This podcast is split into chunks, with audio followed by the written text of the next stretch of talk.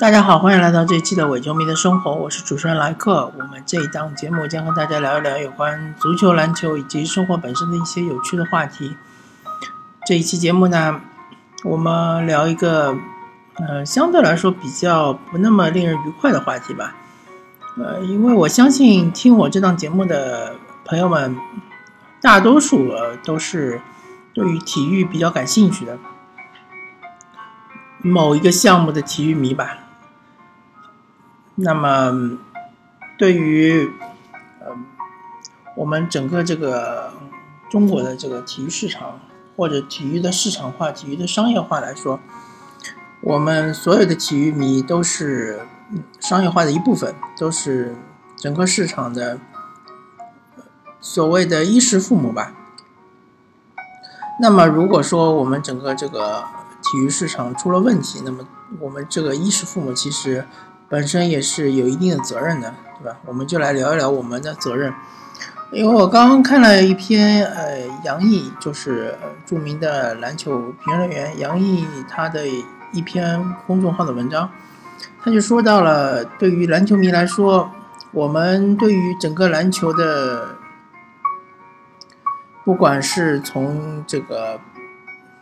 CBA 联赛，呃，就是我们篮球的呃最高级别的联赛，或者说对于我们所有的各级篮球的国家队，包括女篮，包括男篮，我们每一个球迷应该做些什么呢？或者说不是说应该做些什么，就是说有什么是可以做的呢？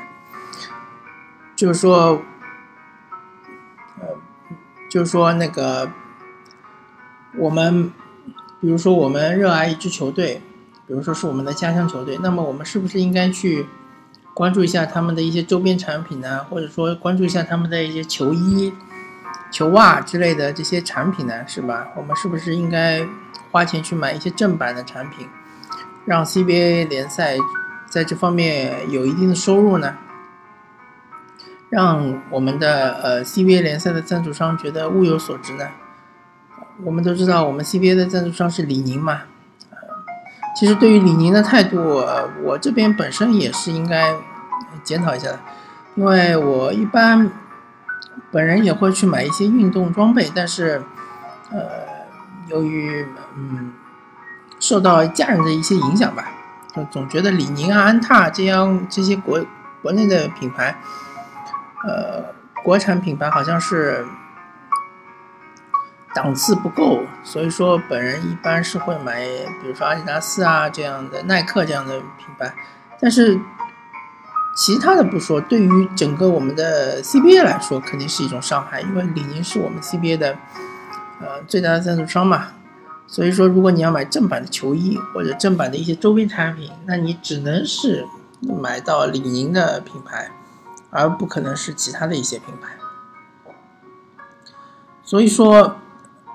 对于我们一个普通的一个运动迷来说，你是不是真的是一个真正的一个合格的，或者说是一个普遍普世价值、普遍意义上的一个运动迷呢？我相信我们整个神州大地十三亿人口，或者说是十四亿人口，将近十四亿人口里面，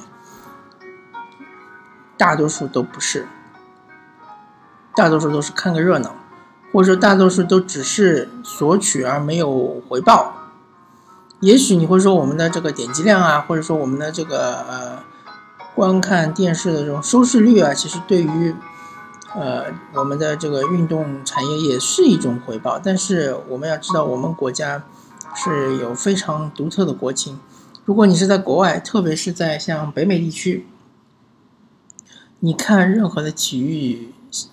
体育节目基本上是会收费的，那么你买了这个付费电视之后呢？当然，对于整个这个运动来说是一种推动嘛，因为付费电视台就会呃去和这个运动去签约，对吧？签一份嗯几年的合同，然后这几年的合同里面呢，就会包括你对于这个运动的通过电视的一种关注。但是我们国家，特别是像 CCTV 这样的。CCTV 五、CCTV 五加，它这样的这个电视台，它是以处于一种垄断地位，所以说它是免费获取所有的资源的，包括中超，包括 CBA，它都是免费获取资源的，是基本上是不付一分钱的。然后还有一些地方电视台，它同样也是这样的。呃，当然，如果说像 CCTV 五这种，嗯，电视台，它如果想获取，比如说国外资源，像 NBA 啊，那它当然要付费。但是它获取国内的资源，它就可以肆无忌惮的免费获取。所以，我们对于我们在 CCTV 五上面看了任何的比赛，其实对于整个项目来说是是有一定的帮助，但是帮助是很有限的。那么，也许我们去一些网络平台上面去付费观看某些比赛，也许对于这个项目会有更大的帮助，对吧？但我这边也不是说。一定要呼吁大家要去某些网络平台，因为毕竟我这个节目也是，呃，没有任何广告的嘛。我的意思就是说，各位作为一个体育迷，你是否真正的热爱这个运动，还是说你只是把这个运动作为一个出气口，作为一个解压的一个工具，作为一个。在网上可以呃变身成为键盘侠的一个渠道，对吧？在这里呃，我想说一下之前嗯上海上港队的一位一位年轻的球员傅欢，他曾经在微博上说怒怒喷键盘侠嘛，他说呃早点洗洗睡吧，明天还要挤地铁，对吧？就他这么一句话。突然之间，呃，引起了整个键盘界的一个大爆发，引起了整个键盘界的一种共鸣，然后大家就不断的调侃，啊，挤地铁啊，或者说我们是挤地铁的，你是不挤地铁的，怎么怎么样，怎么怎么样？我觉得傅环说的很对啊，完全正确。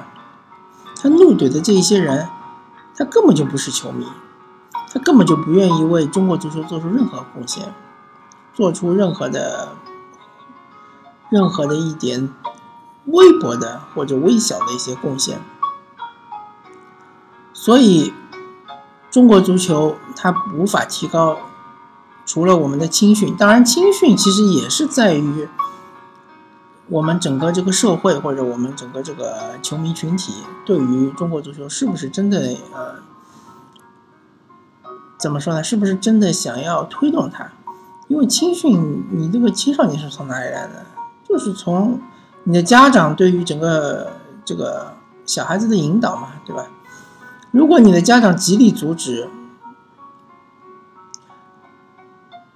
所有的小球员去踢足球，那当然你青训就是无水之源嘛，就不会有人去参与青训，你就不可能出任何的这种人才，任何的成绩啊。我们看看张玉宁。小张玉宁，我说小张玉宁，小张玉宁他的爸爸花了多大的心血啊，对吧？他据据说他爸爸以前是做生意的，卖了好几套房子，然后才带着张玉宁到国外去，把他练成现在这个样子，那是多不容易啊！我们再看看丁俊晖，丁俊晖他的父亲以前也是就是开台球房的嘛，对吧？也不算特别富裕，但是他也是等于是。耗尽所有的资源去力捧丁俊晖，去去极力的支持丁俊晖去英国留学，去英国打球，这个开销是多大呀？大多数的家长是不会这么做的，对吧？大多数家长甚至于都不愿意自己的孩子去从事这个职业体育运动。我们就不说单个的，比如足球、篮球，我们就不说这些单个的，我就是说。任何的一项职业体育运动，我们的大多数家长都是不愿意的。那不愿意，一方面来说肯定是和这个社会的保障体系是有关；另外一方面，在于我们的整个的中华民族，或者说在于我们整个的中华人民共和国境内的所有的人，他并没有认为体育是一项高尚的事业，并没有认为体育。是多么多么的高级，甚至于认为体育是这种奇淫异巧，是下九流的工作。只要你不能够进入金字塔顶尖，对吧？不能够进入某某某国家队，那你就是失败。其实大家误解了现代体育它的这个呃来源。我曾经听过一个说法，就是说现代体育它是脱胎于呃中世纪的这种骑士精神，脱胎于中世纪的这种战争，对吧？中世纪的战争都是贵族骑士才能去参战的，平民他是只能作为呃辅助战力，对吧？就就他不能上战场，他只能是。呃，服侍这些战士，所以到了现代社会，我们不再有那么多战争，对吧？我们是属于一个和平时代。那么，我们的荷尔蒙，我们的这种骑士精神如何延续下去呢？就是通过体育。所以说，这方面来说，其实，呃，真的，我不是说，嗯，崇洋媚外，但是真正的西方。发达国家，它的这种体育精神或者说体育文化是远远高于我们中国的。对我们中国，我们深受儒家文化的影响，对吧？我们深受呃道家的无为，儒家的这种呃仁爱，还有这个墨家的这种呃路见不平拔刀相助，侠义之气。深受这几方面的这种影响，还有包括佛佛家的，呃，这种讲究的是缘分，对吧？讲究的是不要去追求，缘分自然会到的。这种深受这种思想的影响之后呢，他就没有一种很强的竞争力，也没有一种，嗯，对于体育的一种追求。我并不是说经济方面，我也不是说其他的方面，我就说在单单在体育上面，就是我们很长一段时间讲究的是友谊第一，比赛第二，这其实并不是一种体育精神，对吧？大家都认可，至少我们现在都认可，什么所谓友谊第一，比赛第二，哪有这么多友谊呢，对吧？只有在比赛中真刀真枪的干，然后我们才会呃。反反过来，滋生出一定的惺惺相惜、英雄相惜的这种友谊，或者说我们团队内部产生的一种友谊。所以，我这边其实也不是说批判各位体育迷，也不是说，嗯，对于各位体育迷有有什么微词。我我的意思就是说，我们作为呃一个。还未成熟的一个体育市场，还未成熟的体育文化，我们还处于一个非常初级的阶段，所以我们对于自己，当然某些项目、某些冷门项目，或者说某一些传统我们的强项，确实是已经是占据了呃世界体育在这这个项目上面的一个制高点，比如小球，对吧？比如女排，我们确实是已经处于一个先进地位。但是某一些世界范围的非常流行的、非常商业化的这些项目，我们真的想要取得很好的成绩，真的还是任重而道远。这些项目就是包括，但不仅限于足球、篮球、网球、F 一，或者说，嗯，就不说 F 一吧，就说整个赛车吧，赛车，呃，还有。高尔夫，对吧？这些非常商业化的、非常赚钱的，也是整个关注度最高的这些项目。我们要想在上面有所突破，确实是很难。而且希望大家有耐心，也不希望大家把这些项目作为呃各自的发泄的一个渠道，作为一个辱骂的一个对象，作为一个所谓的。